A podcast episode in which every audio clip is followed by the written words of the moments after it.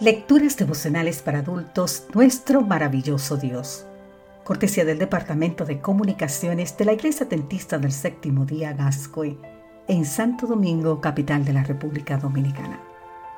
En la voz de Sarat Arias. Hoy, 22 de febrero, el lugar secreto de oración.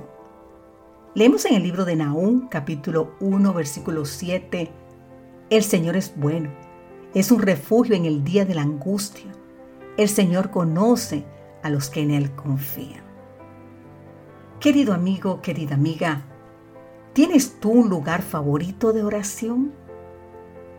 Natanael, el de Caná de Galilea, según el libro de San Juan capítulo 21, estaba en su lugar favorito de oración cuando Felipe lo encontró para decirle que habían hallado a aquel de quien escribieron Moisés en la ley y también los profetas, a Jesús, hijo de José de Nazaret.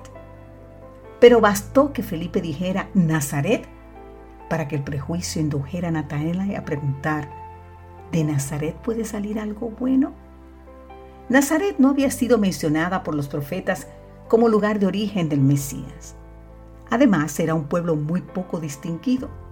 ¿Cómo podría, por lo tanto, provenir de Nazaret el esperado Mesías? Natanael, sin embargo, no poseía toda la información. Aunque Jesús había crecido en Nazaret, no había nacido en Nazaret, sino en Belén. Y de Belén sí habían hablado los profetas.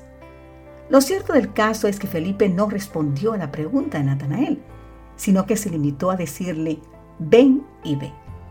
Dice el relato bíblico que cuando Jesús vio a Natanael que se le acercaba, dijo de él, Aquí está un verdadero israelita en quien no hay engaño. Grande tiene que haber sido la sorpresa de Natanael. ¿De dónde me conoces? preguntó. Antes que Felipe te llamara, cuando estabas debajo de la higuera, te vi. Estas palabras revelan que Natanael nunca estuvo solo en su lugar secreto de oración. En ese lugar ya lo había visto el Salvador. Aún más, según el deseado de todas las gentes, la autora norteamericana Elena Heather White, cuando Felipe lo encontró, Natanael estaba rogando a Dios que si él, que había sido anunciado por Juan el Bautista, era libertador, se lo diese a conocer. Dios no lo chasqueó. Querido amigo, querida amiga, cuando el desánimo se quiera apoderar de ti y creas que Dios te ha olvidado, Recuerda que aquel que vio a Natanael debajo de la higuera, también te ve a ti en tu lugar secreto de oración. Más aún, también te conoce de manera personal.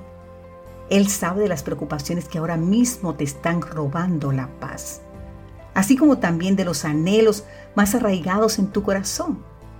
Lo mejor de todo es que en el tiempo oportuno Dios responderá tu oración según lo que sea mejor para ti. ¿Qué tal si ahora mismo, no importa dónde te encuentres, das gracia a ese maravilloso Salvador que es Cristo el Señor? Y entonces decimos, gracias Señor Jesús, porque tus ojos no se apartan de mí, porque me conoces por nombre y porque siempre estás atento a mis súplicas y oraciones. Amén.